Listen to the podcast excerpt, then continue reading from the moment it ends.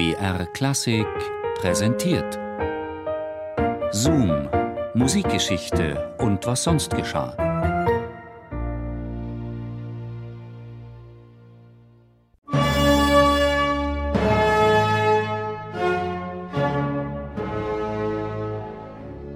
Hiermit erhebe ich ihn aufgrund seiner Verdienste für das Königreich Schweden in den Rang eines ordentlichen königlichen Hofkapellmeisters. Möge sein Wirken begleitet sein vom Segen Gottes. Am 1. Juli 1787 befand sich Josef Martin Kraus endlich am Ziel seiner Träume.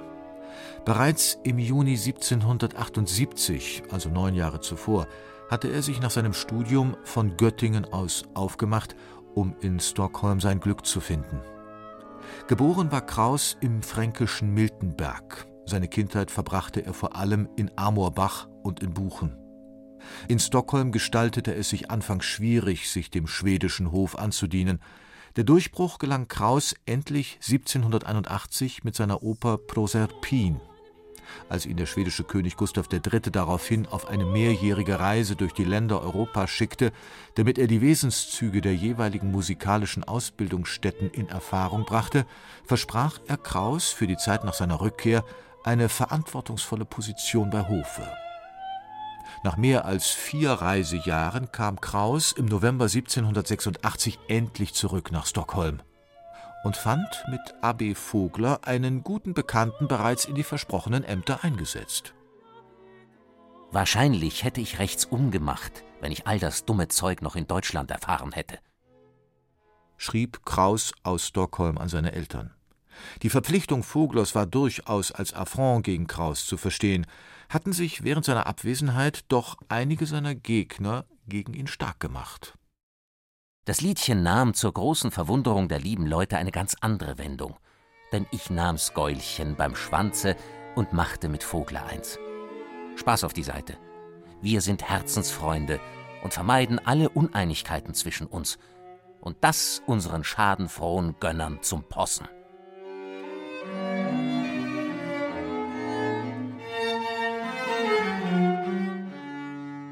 Voglers Anwesenheit in Stockholm erwies sich aufgrund vieler längerer Konzertreisen eher als sporadisch. Kraus gewann dagegen mehr und mehr an Einfluss und kam auf diesem Wege schließlich doch in Amt und Würden. Als Hofkapellmeister war er die wichtigste Person des Stockholmer Musik- und Theaterwesens, dirigierte eine Vielzahl an Opernaufführungen und Konzerten und fand darüber hinaus Zeit fürs Komponieren.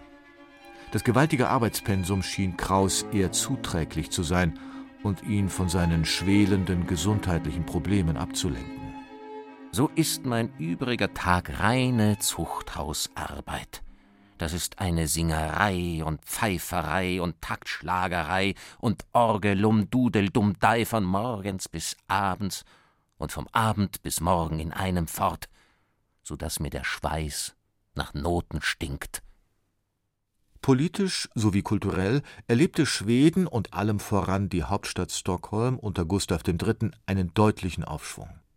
Das 1782 eröffnete Opernhaus war tatsächlich ein Herzstück des kulturellen und gesellschaftlichen Lebens.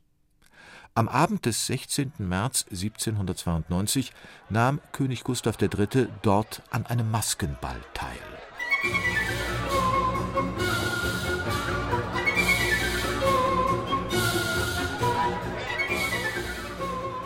An diesem Abend fand jenes schicksalhafte Attentat statt, das Giuseppe Verdi später in seiner Oper Un ballo in maschera verewigte. Als das Fest bereits einige Zeit im Gange war, verwundete der Gardehauptmann Jakob Johann Ankerström den gerade 46-jährigen König lebensgefährlich mit einem Pistolenschuss.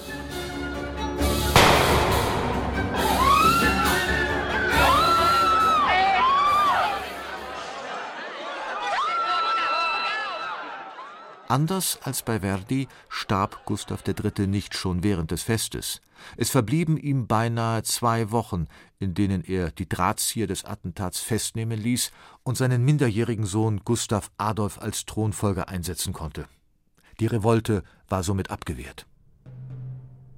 Am 29. März 1792 erlag Gustav III. schließlich seinen Verletzungen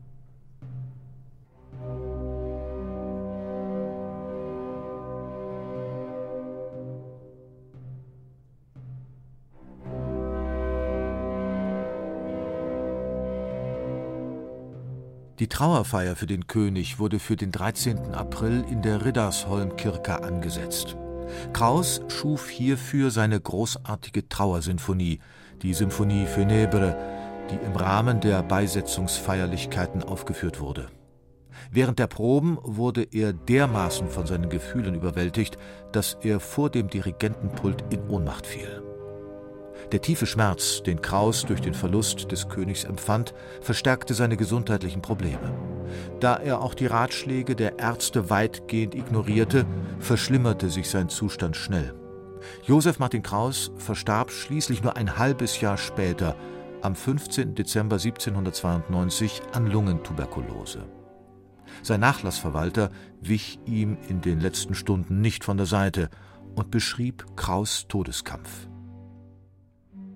aller Schmerzen ungeachtet, sah er dem Tode mit einem Mute und einer Unerschrockenheit entgegen, die nur starken Geistern eigen ist. Nicht nur die Ähnlichkeit in den Lebensdaten, vor allem die Genialität seines Schaffens brachte Kraus posthum die Bezeichnung schwedischer Mozart ein. Er war in Schweden eine geschätzte Persönlichkeit. So verwundert es nicht, dass man in einer Zeitung die Beerdigungszeremonie beschrieb, die entsprechend seines Testamentes bei Brunsviken auf der Halbinsel Tivoli in der Nähe des königlichen Krongutes Bergshammer stattfand.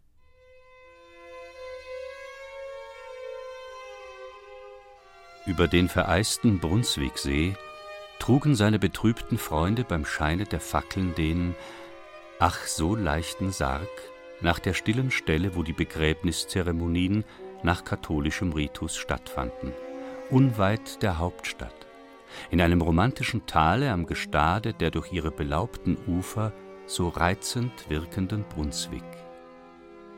Die weiße Holzpyramide, die man dort als Grabmal errichtet hatte, wurde 1846 durch eine Steinsäule ersetzt. Seither prangt dort die Aufschrift Hier das Irdische von Kraus. Das Himmlische lebt in seinen Tönen.